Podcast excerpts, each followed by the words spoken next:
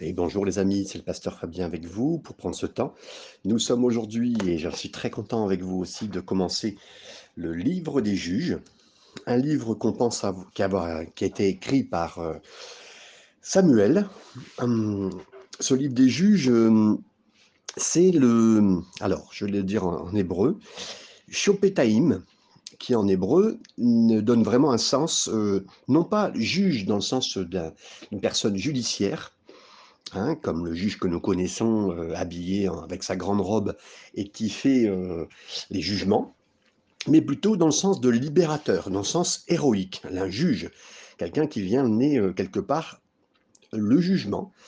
Et voilà, donc ça parle bien sûr de ces personnes que le Seigneur va envoyer pour, bien sûr, des libérateurs. Et donc il y aura douze hommes et une femme. Euh, dans ces histoires hein, qui vont prendre place euh, au travers de, ce livre. Et on verra effectivement euh, ces différentes personnes qui vont soi-même être délivrées, parce qu'en plein, en plein problème avec l'ennemi, ou autrement, qui vont être envoyés par le Seigneur dans une situation pour libérer. Alors qu'ils soient eux-mêmes en train de vivre la situation ou en plein problème euh, eux-mêmes ou euh, en voyant la situation, en tout cas ils sont envoyés comme libérateurs. Euh, en fait, ces personnages ont vécu entre Josué et Samuel. Hein, on pense que ce livre a été écrit pour une période, on va dire, ça a été représentatif de cette période qui a duré entre 300 et 400 années. On ne peut pas préciser précisément combien, mais à peu près, voilà. L'auteur du livre, on le croit que c'est Samuel, c'est la tradition qui semble l'indiquer et qui a été, euh, bien sûr, alors c'est pas du tout, euh, comment dire, oblitéré euh, automatiquement, mais on pense que c'est lui. Voilà.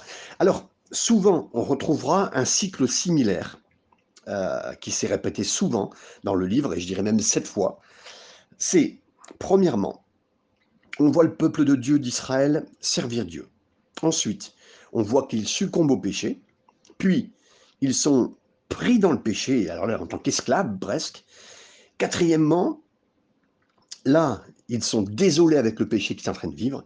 Et finalement, ils sont sauvés de leur péché. C'est à chaque fois le même processus qu'on trouve. Et euh, ce livre des juges, justement, est très intéressant de voir parce qu'effectivement, c'est ce qui peut nous arriver aussi dans des périodes de vie, dans des saisons de vie, à vivre toujours la même chose et de tourner un petit peu en rond euh, vis-à-vis du, sujet. Et donc là, effectivement, on a beaucoup de, messages. Euh, et s'il y a un message qu'on devait particulièrement comprendre dans ce livre des juges, c'est que, ben écoutez, mes amis, c'est que le, le, le, péché, ça ne paye pas, entre guillemets, mais par contre, ça vous, euh, ça, ça, cherche à vous détruire et ça, ça, ça vous étripe, ça veut vous détruire entièrement. C'est exactement la même œuvre que le diable veut faire. Donc avec cette situation. Euh, et il n'y a pas de péché insignifiant, un petit péché qu'on peut cacher ou dire oh non, c'est pas grave, il y a toujours quelque chose qui vient euh, au travers du péché. Et donc là, c'est la grande histoire, bien sûr, du livre des juges. Et donc, on voit le trouble que ça a amené. Mais la bonne nouvelle, mes amis, c'est que le livre des juges aussi euh, nous montre que le Seigneur est toujours là quand il y a le peuple d'Israël qui est dans le péché, qui est pris par le péché, l'esclavage du péché. Et on voit toujours que le Seigneur peut l'en délivrer s'ils appellent au Seigneur. Et, et là, gloire à Dieu, parce que c'est vrai aussi bien pour nous. Donc là, on est vraiment dans ce passage et on peut continuer à avancer euh, ce matin, aujourd'hui, dans ce moment euh, d'étude. Ici, nous continuons en voyant euh, verset premier. Après la mort de Josué, les enfants d'Israël consultèrent l'Éternel en disant, Mais qui de nous montra le premier contre les Cananéens pour les attaquer? Oui, vous le savez, Josué n'a pas laissé, autant Moïse a laissé un, suivant, un responsable suivant, tandis que là, on arrive dans un moment où, euh, voilà, Josué n'est plus là, il n'y a pas de personnes qui ont été nommées. Qu'est-ce qu'on fait? Ils sont mis à crier à l'Éternel, et c'est bien, vous savez, mes amis, quand on crie au Seigneur, quand on cherche sa face, quand on demande de son aide, et qu'est-ce qui se passe quand c'est comme ça? L'Éternel répondit, verset 2, Judas montra, voici, j'ai livré le pays entre, entre, ses mains.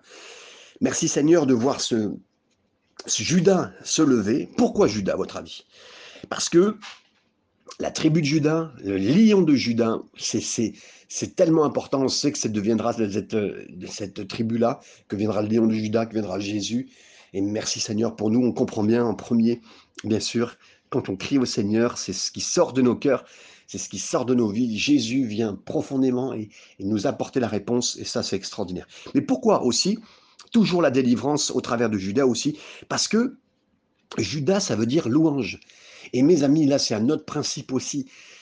Mes amis, quand on est en plein combat, quand on est en pleine guerre spirituelle, la louange est vraiment ce qui va nous aider à avancer, à prendre le, euh, les pays euh, que Dieu nous donne, les endroits où nous sommes. C'est par la louange, Seigneur, je te loue, je te louerai toujours, en tout problème, en tout temps. Et mes amis, c'est pas une question de dire, ah ben je, oui, la louange. Non, non, que, que nous puissions dire, Seigneur, comme euh, Paul et Silas en prison et qui ont commencé à louer le Seigneur malgré la situation dans laquelle ils étaient, le problème dans lequel ils étaient, ils ont dit Seigneur, non mais non, on restera pas comme ça. Seigneur, on te louera, on a confiance en toi. On ne sait pas, Seigneur, on ne sait pas comment ça va finir, mais on sait qu'on est avec toi, Seigneur. Alors on t'adore, on te loue, que tu nous emmènes au ciel ou qu'on reste sur place, tu seras toujours avec nous. Et ils ont bien fait. La louange en premier, mes amis, c'est toujours une arme de guerre. Et vous savez que la louange, pourquoi le diable n'aime pas. Parce que le diable était avant, euh, on va dire, un, adorateur, un louangeur, excusez-moi de dire louangeur, mais voilà, et lui, euh, quand il entend la louange de votre bouche, de tout votre cœur, pas un hymne comme ça qu'on chante pour dire qu'on chante. Non, non, la louange qui vient de votre cœur. C'est exactement quand vous entendez la roulette d'un dentiste, c'est la même chose pour lui. Ou que vous prenez, et entendez-le bien, comme euh, une fourchette que vous faisiez euh, dans, dans une fond d'une assiette, c'est la même bruit pour lui. C'est pour ça, adorez le Seigneur de tout votre cœur. Parce que d'abord, vous adorez le Seigneur, et deuxièmement, parce que ça fera, ça fera fuir le diable. Et Judas dit à Siméon, son frère, monte avec moi dans le pays qui m'est échu, qui m'est échu par le sort, et nous combattrons les Cananéens. J'irai aussi avec toi dans celui qui t'est tombé en partage. Et Siméon alla avec lui. Euh, faire une histoire courte, mais Genèse 34 nous dit que Siméon et Lévi n'ont pas été des bonnes personnes du temps de, euh, avec Sichem. Euh, une de leurs sœurs, Dina, avait été euh, leur sœur avait été, comment dire, euh, euh, complètement amoureuse d'un garçon qui n'était pas croyant et elle tombait amoureuse de Sichem. Sichem, ça veut dire épaule. Le gars, il devait sûrement rouler des épaules, enfin, toute une histoire. Mais les enfants de Jacob, d'Israël, ont fait vraiment n'importe quoi. ils ont fait croire qu'ils acceptaient que leur sœur avait été presque violée par cet homme, Sichem elle avait été prise dans, les, euh, dans, les, dans, dans son filet, et, lui, et eux, ils avaient accepté, soi-disant, euh, que Sichem et tout son pays et sa ville euh, puissent prendre leur sœur en, en, partage, en épouse. Ils avaient dit, bah, écoutez, on, on est d'accord, mais il faut d'abord que vous puissiez vous circoncire. Les gars se sont circoncis, la ville entière s'est circoncis, tous les hommes. Mais pendant huit, pendant huit jours, ça faisait qu'ils allaient être très très faibles. Et là, ils ont profité, pendant que les gens étaient tous faibles, tous les hommes étaient faibles, pour les tuer. Et c'était horrible ce qu'ils ont fait comme euh, une bande de voyous qu'on voit dans nos cités actuellement, capable de faire la même chose. Israël est capable de faire n'importe quoi. Et il y avait une honte qui a été mise sur Siméon et sur euh, Lévi. Et euh, mes amis, euh, Lévi n'a jamais eu de, euh, entre guillemets, parce qu'il y avait une, une, honte et une malédiction sur eux, Lévi n'a jamais pu avoir effectivement d'héritage, même s'ils ont servi le Seigneur de tout leur cœur. Heureusement, le Seigneur a transformé la malédiction qui était sur eux. Et Siméon, pareil. Et vous vous rappelez où est-ce que Siméon avait sa bénédiction? Il a eu sa bénédiction dans la tribu de Judas, au milieu de la tribu de Judas. Et là, mes amis, nous aussi, nous étions maudits entièrement par les bêtises, capables d'être comme des jeunes de banlieue à faire n'importe quoi. Mais le Seigneur a tout retourné. Et en Christ, mes amis. Et là, je le dis une bonne nouvelle parce qu'écoutez bien, je sais que certains m'écoutent et ont été peut-être des, des vauriens à des jeunes capables de donner des coups de pied à d'autres jeunes par terre. Enfin, vous savez comment ça se passe dans la jeunesse en ce moment. Mais j'aimerais vous dire, j'ai une bonne nouvelle pour vous. Le Seigneur en Jésus-Christ peut te relever, te changer, te transformer et de ce qui était une malédiction sur toi. Parce que, mes amis, vous savez, ce qu'on a fait de mal, c'est une malédiction. Mais le Seigneur peut le changer en bien et ça, c'est en Jésus. Et c'est tout ce qu'on est en train de lire ici. Verset 4, Jules monta et l'Éternel livra entre leurs mains les Cananéens, les Phérésiens. Ils bâtirent dix mille hommes à Bézek. Ils trouvèrent Adoni Bézek, c'était sûrement le, roi à Bézek, ils l'attaquèrent ils bâtirent les Cananéens les Phérésiens. Là, ils ont fait le travail. Hein. Et Adonibézek prit la fuite, ce roi. Mais ils le poursuivirent, ils le saisirent, ils lui coupèrent les pouces des mains et des pieds, verset 7. Adonibézek dit 70 rois, ayant les pouces des mains et des pieds coupés, ramassés sous ma table. Dieu me rend ce que j'ai fait. On l'emmena à Jérusalem et il y mourut. Verset 7 nous parle que cet homme-là, ils lui ont coupé, presque instinctivement, je ne sais pas s'il savait ou ne savait pas, qu'importe, ils lui ont coupé les pouces des mains et les gros orteils de leurs pieds. Pourquoi? Parce que si vous coupiez les pouces des mains et les gros orteils des pieds, ben, plus capable de tenir une épée et plus capable non plus de courir, en tout cas de marcher euh, normalement. Et cet homme dira, ben, en fait, ce qu'on m'a fait, c'est ce que j'ai fait à 70 rois avant. Et en fait, il dit, je, et, cet homme, est, il dit, Dieu me rend ce que j'ai fait. Mes amis, la Bible dit qu'on ne trompe pas Dieu, ne vous moquez pas de Dieu, ce qu'un homme sème, il le récolte. Ça veut dire ce que, ce que nous faisons, et là, c'est bien au-delà de cet homme-là qui l'a vécu, ce qu'un chrétien fait, ce qu'un non-chrétien fait, ce qu'il sème, il le récolte. Et mes amis, c'est un grand principe. Ce qu'un homme fait, il va le récolter. Mais mes amis, c'est aussi un grand principe divin. Ça veut dire que ce que vous sémez de bien, vous le récolterez un jour aussi. C'est pas le but de, récolter pour récolter. Mais mes amis, si vous faites du bien grâce à Dieu, grâce à Jésus, si le Seigneur vous aide, si en plus vous vous dites, mais moi je ne laisserai pas faire ça, bien sûr que euh, j'aimerais vous dire que Dieu vous pardonnera du mal que vous avez fait. Et merci Seigneur pour ce qu'il fait. Mais ce qu'un homme sème, il va le récolter. Si vous Faites pas du bien dans votre famille, dans votre couple, dans votre situation, dans votre travail, dans la vie actuellement que vous avez. Mais mes amis, dans un an, deux ans, dix ans, mais vous récolterez ce que vous avez fait. Mais j'ai une bonne nouvelle, grâce au Seigneur, ce que nous faisons, par sa grâce aussi, de bien peut être récolté maintenant sur cette terre, mais aussi pour l'éternité. Alors mes amis, euh, je veux semer pour maintenant, je veux semer pour demain, parce que je, je veux vraiment avoir des bonnes attitudes malgré tout ce qui peut arriver dans ma vie, euh, tout ce qui peut être difficile par sa grâce. Et aussi, mes amis, je sais aussi qu'il y a des choses mauvaises que je récolterai. Et là aussi, par sa grâce, je demande au Seigneur de bien faire les choses, euh, de bien les jauger, de bien me rappeler du mal que j'ai pu faire aussi, et que le Seigneur soit bon pour m'aider à le voir, mes amis, et aussi enseigner ceux qui font des choses mauvaises. Verset 9. Les fils de Judas descendirent ensuite pour combattre les Cananéens. Euh, les fils de Judas descendirent ensuite pour combattre les Cananéens qui habitaient la montagne, la contrée du Midi et la plaine.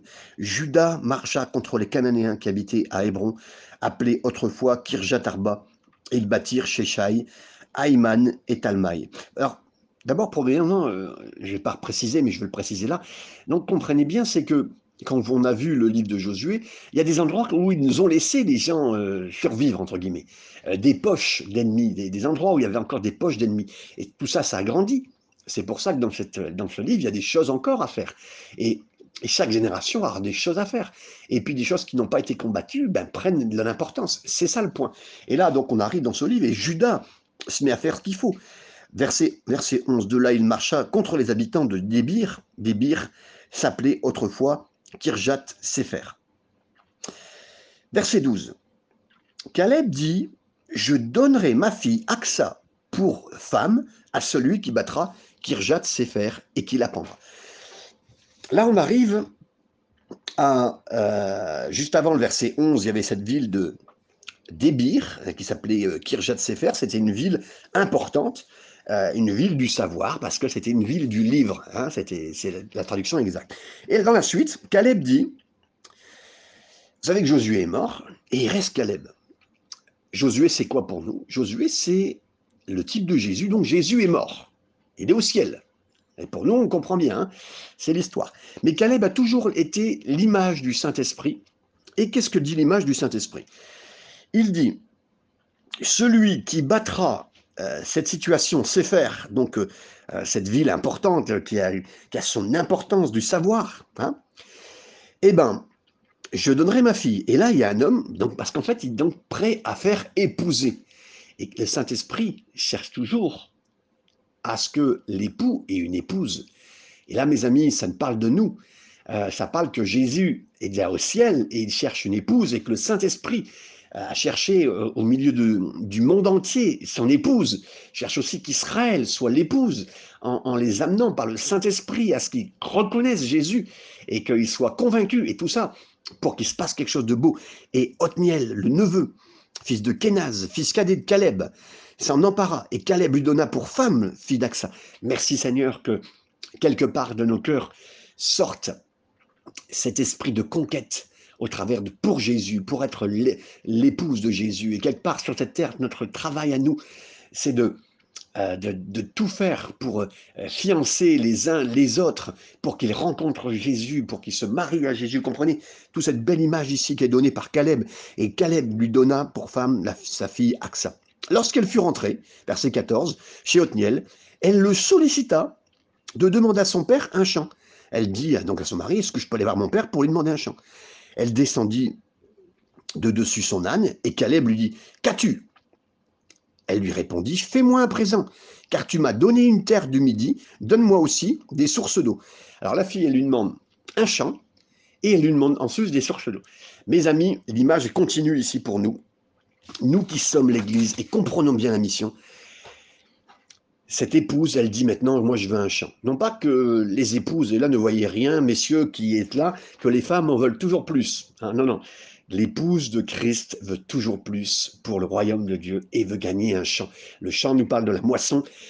Grâce à Dieu, nous sommes le peuple de Dieu qui veut voir la moisson, qui veut voir le réveil, qui veut voir les choses avancer, qui veut voir les espaces gagnés, les gens gagnés, l'enfer pillé et que nous puissions avancer par sa grâce et avancer pour voir les belles choses et merci Seigneur, ce champ, cette moisson. Et en plus, pour que ce champ puisse avancer et bien être fait, et bien dans la compréhension, pour que ce champ puisse porter du fruit, que la moisson soit là, elle dit, donne-moi à son père une source, une source d'eau, j'en ai besoin, parce que euh, tu m'as donné une terre du midi, hein, du sud, alors donne-moi aussi des sources d'eau. Et moi, je le prends pour moi, tu m'as donné une terre du sud, donne-moi maintenant le Saint-Esprit qui va avec, afin que dans cet endroit du sud où c'est chaud, tu me dis, Seigneur, de recevoir des sources d'eau. Et Caleb lui donna les sources supérieures et les sources inférieures. Et le Caleb, je vous l'ai dit, c'est l'image du Saint-Esprit. Et merci Seigneur, le Saint-Esprit en nous, mais le Saint-Esprit sur nous. Les amis, quand on est devenu chrétien, le Saint-Esprit était en nous, il nous a convaincus, péché, justice, jugement. Il est déjà en nous. Mais maintenant, on a besoin du Saint-Esprit sur nous. Est-ce que vous avez reçu le Saint-Esprit? Merci Seigneur. Est-ce que le Saint-Esprit a pu quelque part vous, vous enrober, vous prendre et, et, puis tomber sur vous pour que vous soyez remplis du Saint-Esprit. As-tu reçu le Saint-Esprit? Si tu l'as pas reçu, demande-le, cherche-le. Demande à ce que quelqu'un prie pour toi, reçoit le Saint-Esprit tout seul, comme moi je l'ai reçu dans une chambre, tout seul en lisant un petit livre sur le Saint-Esprit. Qu'importe, Saint-Esprit viendra sur toi. Mais après, la question supplémentaire, mes amis, est-ce que si toi tu as le Saint-Esprit maintenant, par la, cette onction de l'Esprit sur toi, la, situation de, de, recevoir la bénédiction, de sentir la présence de Dieu très fort au travers du Saint-Esprit, le parler en langue, c'est tous ces signes-là qui vont avec, et que tu as le fruit de l'Esprit, le fruit de l'Esprit, c'est l'amour. Tout ça, ça vient de l'Esprit. Si tu as tout ça, demande plus. Et effectivement, est-ce que maintenant le Saint-Esprit t'a? C'est-à-dire que le Saint-Esprit peut te contrôler. C'est ça l'œuvre de l'Esprit, mes amis. Et donc, elle a eu ça c'est ce qu'elle a demandé. Ça, c'est vraiment l'image du Saint-Esprit. Les fils du Kenya, beau-père de Moïse, montèrent de la ville euh, des palmiers avec ses fils de Juda dans le désert de Juda au midi d'Arad, et ils allèrent s'établir parmi le peuple. Verset 17. Judas se mit en marche avec Simeon son frère, et ils bâtirent les Cananéens qui habitaient à Tséphat. Ils dévouèrent la ville par interdit, et on l'appela Orna. Orma, pardon. Judas s'empara encore de Gaza et de son territoire d'Ascalon et de son territoire de Écron et de son territoire. L'Éternel fut avec Judas. Amen. Parce que le Seigneur est toujours avec la tribu de Judas, avec nous. Et Judas se rendit maître de la montagne, mais il ne put. Ah, là, ils en avaient la volonté, mais à quelque chose qu'ils n'ont pas pu faire. Waouh Et Judas put se rendre la, maître de la, montagne, mais il ne put chasser les habitants de la plaine. Donc dans les montagnes, c'était fait, mais dans la plaine, il y a quelque chose qu'ils n'ont pas pu faire, c'est quoi? Ils n'ont pas pu chasser parce qu'ils avaient des chars de fer. Waouh Les chars de fer, à l'époque, c'était des armes de nouvelle technologie quelque part. Et là, mes amis, c'est pas qu'ils n'ont pas voulu, c'est qu'ils n'ont pas pu. Euh, mes amis, je crois que des fois, on voudrait bien, mais on ne peut pas. Je me rappellerai toujours que je voulais absolument que, euh, quand j'étais jeune chrétien, être délivré de la cigarette. Je voulais, mais je n'avais pas le pouvoir pour le faire. Euh, j'ai exercé ma volonté, absolument. Et là, c'est ce que Dieu a pu faire lui-même, de me délivrer entièrement de la cigarette. Je vois, c'est la parole de Dieu, des gens dire, Seigneur, j'aimerais bien, je voudrais bien, mais je ne peux pas. Euh, Seigneur, viens au secours de mon incrédulité. Je veux bien, mais je ne peux pas. Et, je pense à, je ne sais pas si je me rappelle plus si c'est un, aveugle ou un lépreux. Seigneur, viens au secours. Viens, je voudrais bien, mais je ne peux pas. Il nous manque cette puissance. Voilà. Et là, quelque part, ce problème qu'ils vivent, je le dirais, et c'est personnel ce que je vais vous dire, parce que là, j'ai pas de entièrement de. Ils n'ont pas pu chasser de la plaine ces chars de fer. Et je pense que les nouvelles armes que l'ennemi avait produites les a mis dans la crainte. Et je pense que là, c'est un problème de foi. Et j'aimerais vous dire, des fois, le diable peut essayer de rugir. Euh, même vous, avoir des nouveaux défis, des choses nouvelles, même dans votre ministère, vous pouvez avancer, vous pourriez très bien sur des cas démoniaques. Et là, c'est pas une question. Euh, bien sûr que c'est la, la capacité du doigt de Dieu de faire fuir un démon, c'est son autorité, mais pourtant il a dit, mais allez, je vous ai donné ces choses, de capacité de guérir. En nom, hein, c'est pas nous qui guérissons, c'est le Seigneur. Hein, au travers de nos mains, c'est les mains de Jésus au travers de nos mains. Donc voilà, mais c'est plutôt une question de foi, mes amis, au-delà de la connaissance et l'expérience. Donc c'est une question de foi. Et il ne put chasser les, de la plaine parce qu'ils avaient des chars de fer. On donna Hébron à Caleb, comme euh, l'avait dit Moïse, et il en chassa les trois fils d'Anak. Et là, on revoit une chose, c'est que Caleb, lui aussi, âgé comme il était, et là j'encourage toutes les personnes âgées, Caleb avait connu des géants quand il avait été en tant qu'espion, et il avait dit, donnez-moi les géants, donnez-moi un géant, ça sera mon pain quotidien. Je veux manger, excusez-moi l'expression, je veux bouffer du géant. Et jusqu'à la fin de sa vie, et là encore, on lui donne trois fils d'Anak, c'est-à-dire des géants. Il s'est mis à les battre. Mes amis, j'aimerais ranimer les, les tueurs de géants qui sont dans vous, pour certains qui sont ici. Je vois au travers des personnes âgées qui nous écoutent, des gens qui étaient des chasseurs de géants. Le Seigneur vous ranime pour que vous le soyez, mes amis. Allez-y, foncez, retrouvez cette capacité en Jésus-Christ. C'est en Jésus que vous allez trouver ça ce que vous avez fait avant, vous êtes capable de le faire encore aujourd'hui et jusqu'à la fin de votre vie. Pas de retraite, mes amis, pas de retraite. D'accord? Avec l'aide du Seigneur, vous pouvez continuer. Verset 21, les fils de Benjamin ne chassèrent point les Jézébusiens qui habitaient à Jérusalem, et les, Jébusiens ont habité jusqu'à ce jour dans Jérusalem avec les fils de Benjamin. Alors là, on arrive maintenant à tout le terreau du livre de, des juges. Vous allez voir que tous maintenant, Judas a fait le job, mais certaines tribus vont pas faire le travail. Et là, ils vont laisser des poches d'ennemis, qui ont été devenues des poches d'ennemis, grandir et pas faire le boulot en entier. Ils ont laissé survivre. Et là, ce qu'on va voir. Et ça, c'est le terrain de préparation de tout le livre des juges. Pour bien comprendre, c'est ce qui se passe. On vient de voir le verset 21, ils n'ont pas chassé les fils de Benjamin. Verset 22. La maison de Joseph monta aussi contre Bethel, et l'Éternel fut avec eux. La maison de Joseph fut explorée.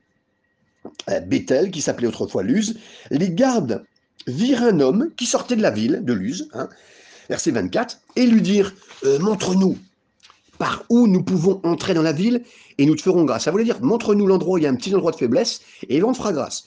Pas de problème. Verset 25, il dit Il leur montra par où ils pourraient entrer dans la ville et ils frappèrent la ville du tranchant de l'épée. Mais ils laissèrent aller cet homme et toute sa famille. Bon, ça paraît bien. Hein. on se dit euh, voilà, ils font le travail, ils cherchent l'endroit de faiblesse de cette ville-là, ils attaquent, et boum, ça se passe bien, mais ils laissent partir cet homme. Cet homme n'a pas dit euh, Ah oui, je veux rester avec le peuple de Dieu, et puis euh, ça se passera bien pour moi. Cet homme se rendit dans le pays des Étiens, il bâtit une ville, et devinez le nom, il lui donna le nom de Luz, nom qu'elle a porté jusqu'à ce jour. Alors, on reprend bien l'histoire. Israël détruit une ville qui s'appelle Luz, il en laisse sortir un homme qui explique sa faiblesse, Hein et il laisse cet homme partir qui lui reconstruit cette ville de Luz. C'est quoi le point? C'est que des fois, dans nos vies, on fait le job, on laisse faire ce qu'il faut, et puis on voit que Dieu détruit quelque chose dans nos vies qu'il faut détruire, mais après ça, Il y a quelque chose en nous qui fait qu'on reconstruit ce que Dieu a détruit. Euh, Dieu a dit c'est fini, arrête ça, arrête ça. Et puis au bout d'un certain temps, on va reconstruire la même chose que Dieu a détruit. Et ça, mes amis, parce que là, c'est un principe qui va faire que c'est le terreau de l'histoire des juges de faire des choses euh, dans lesquelles Israël va tourner, tourner en rond avec le péché, laisser faire des choses. Mais nous, si Dieu a détruit des choses dans nos vies qu'il fallait pas garder, mais ne le gardons pas. Et commençons pas à reconstruire le terreau pour recommencer ce que Dieu a détruit. Mes amis, c'est vraiment un avertissement ici. Verset donc là, on a lu verset 25 et 26, verset 27. Manassé ne, chasse point, Manassé ne chassa point les habitants de Bethshéan et des villes de son ressort de Tanak et des villes de son ressort de Dor et des villes de son ressort. Là, il laisse hein, de Giblam des villes de son ressort, de Megiddo et des villes de son ressort. Et les Canéens voulurent rester dans ce pays. Lorsqu'il fut assez fort, il assujettit les Cananéens à un tribut, mais il ne les chassa point. Alors là, mais hein, pareil, ils se sont mis menacés à pas chasser les gens, avoir un genre de contrôle sur eux. Et puis quand ils ont été encore plus forts, mais ils ont dit, ben voilà, maintenant vous nous donnez de l'argent. Et ils les chassent à point. Mes amis, si avec le péché, on ne le chasse pas, bon, on est à côté, ça est à côté de nous, et là on devient plus fort grâce au Seigneur. Mais là on dit à ce péché-là, non, mais vous inquiétez pas, mais ah, soyez pas dur avec nous. Hein, ce péché-là, je le contrôle, et en plus, j'y gagne de l'argent grâce à ça. Hein, donc, euh, je l'ai assujetti, vous inquiétez pas. Mes amis, c'est vraiment le terreau à problème et on le verra pour la suite. Et là, ne laissons pas faire ce genre de choses. Euh, encore une erreur qui peut être faite dans notre vie chrétienne. On croit, on croit qu'on va avoir du contrôle. La Bible appelle un petit lionceau. Alors c'est pas un grand lion, c'est pas un grand péché, c'est un petit lion, c'est un petit chat, un petit minou. Non, non, non, non, non. J'aimerais vous dire tout péché, c'est un péché. Laissons aucun contrôle dans nos vies. Le péché, c'est le péché. Soyons clairs avec le péché. C'est pas être dur d'être ça, c'est vrai. Et Dieu sait ce qu'il dit, mes amis. Quand il vous dit de dégager le péché, c'est dégager le péché. Verset 29. Ephraim ne chassa point les Cananéens qui habitaient à, à Gézer, et les, Cananéens qui et habitèrent au milieu d'Ephraim à Gézer. Zabulon ne chassa point les habitants de Kitron et les habitants de Naphtali. Pardon, Naalol et les, et les Cananéens habitèrent au milieu de Zabulon mais ils furent assujettis à un tribut. Encore une fois, l'argent, quelque chose pour obtenir quelque chose. Le diable dit non, t'inquiète, tu me contrôles. Ou le diable dit même pas, c'est pas comme s'il te parlait, mais quelque chose te dit, ben, pas, tu m'as ton contrôle. quelle, folie, mes amis. Verset 31, Azer ne chassera point les habitants d'Ako, ni les habitants de Sidon, ni ceux euh, d'Aklab, d'Axib, de Elba, d'Afik, de Réob, même si c'est une petite ville, hein. et les Azérites habitèrent au milieu des Cananéens habitants du pays, car ils ne les chassèrent point. Ben voilà, on chasse pas tout ça, mais ça s'installe, ça vit, ça grandit, ça prend place. Hein. Verset 20, 33. Nephtali ne chassa point les habitants de Beth-Shemesh, ni les habitants de Beth-Anat, et il habita au milieu des Cananéens, habitants du pays. Les habitants de Beth Shemesh et de Beth Anat furent assujettis un tribut. Et là, mes amis, ça continue, le même style. Non, vous inquiétez pas, ça reste sous mon contrôle, ce genre de péché. Mes amis, je vous le dis clairement, il y a des choses, dès le début, je sais que des fois le Seigneur m'a parlé, et j'ai vu les problèmes venir des années après. Ça a été dans ma vie, ça a été des, ça a été des problèmes, ça a été des situations desquelles ça s'est écroulé. Et les, mes amis, je, vous le dis au nom de Jésus, je vous le dis avec ce livre de tout mon cœur, aussi avec vous, ne laissez, ne dites pas, ah non, mais c'est, t'inquiète pas, c'est sous contrôle. Non, non, il n'y a rien qui n'est pas sous contrôle. Le diable, ça fait 6500 ans, euh, et même plus, qui s'entraîne sur les hommes, qui sait comment faire. Il installe juste un petit lézard qui vient et qui devient un dragon, mes amis. Et le dragon, on le sait dans la parole de Dieu, c'est ça je vous dis, juste pour un petit lézard qui rentre, mais qui devient monstrueux et qui, qui s'occupe de nos vies. Ne laissons rien entre les mains de l'ennemi, dégageons tout ça à la croix et à tout prix, et soyons entre les mains du Seigneur. Verset 34, les Amoréens repoussèrent dans la montagne les fils de Dan. Alors là, c'est l'inverse. En plus, ils les repoussent, et ils ne les laissèrent pas descendre dans la plaine. Ils les contrôlent en plus. Les Amoréens voulurent rester à Ar Eres et Ajalon de Jalim, mais la main de la maison de Joseph s'apesantit sur eux, ils furent assujettis à un tribut. Bon, ils remettent la main dessus, bien sûr, parce que ça commence à prendre le contrôle. Mais là, non, ils remettent un, les assujettis. Le territoire des Amoréens s'étendait depuis la montée euh, d'Akrabim, depuis Séla et en dessus. Mes amis, c'est ça. Et quand on est devenu fort, quand on, a grandi avec le Seigneur, on pense qu'on contrôle, hein on pense qu'on gère bien la situation, mais non. Mais voilà, ce c'est là quoi ils se sont plantés. On peut se planter aussi. Et, c'est là que ça a fait qu'il y a eu beaucoup de problèmes. Regardez le livre entier, j'espère que vous vous en souviendrez. Et par la grâce du Seigneur, les, mots que le Seigneur nous redira, c'est pour que nous comprenons bien. Et là, j'aimerais finir en disant que ce livre de des juges vous paraît être un livre insignifiant. Mais encore une fois, c'est un livre où Dieu veut traiter le péché. Pourquoi? Avec amour parce qu'il sait quel problème ça va faire, et encore des problèmes. Et à chaque fois, bien sûr, il y a un libérateur qui se lève, un juge se lève, euh, ces personnages qui vont se lever grâce à Dieu, mais comprenons bien avant toute chose que là, c'est Dieu qui veut vraiment dealer, entre guillemets, avec le péché et le faire dégager de nos vies et faire ce qu'il faut. La bonne nouvelle, c'est qu'à chaque fois qu'on crée l'éternel, le Seigneur sera là. Alors, mes amis, faisons le travail dans nos cœurs. Le travail a été fait à la croix, mais nous, euh, ne laissons rien, ne laissons pas un, centimètre. Euh, ne laisse pas les problèmes de ta bouche dire ah ben non, je, oui, on dit de temps en temps un petit, un je dis un petit peu de mal de temps en temps. Non, non, non, non. Oh, j'ai un petit gros mot. Non, non, non, non. Franchement, et c'est pas être légaliste, mes amis c'est pas ne pas prendre la place de tout ça. C'est pas ce qu'on sème, on le récolte aussi. Et ce que malheureusement, euh, ce peuple-là, pendant ces 300-400 années, ont vécu, c'est ce qu'ils avaient semé, qu'ils ont récolté. Mes amis, je ne veux laisser aucune place au péché, aucun péché caché dans ma vie. Avec l'aide du Seigneur, je prie Seigneur pour chaque personne qui a écouté ce message et que ce livre les bénisse, les aide comme il m'a aidé, comme il m'aidera encore. Et j'ai besoin d'apprendre fortement, Seigneur. C'est pas parce que je connais ce livre que je tout euh, que tu as pris tout contrôle dans ma vie, Seigneur. Oui, tu contrôles tout, mais je veux que tu contrôles encore plus des choses que j'ai peut-être laissées au nom de Jésus pour chacun de mes amis. Merci, Seigneur, de faire le travail dans mon cœur. Amen.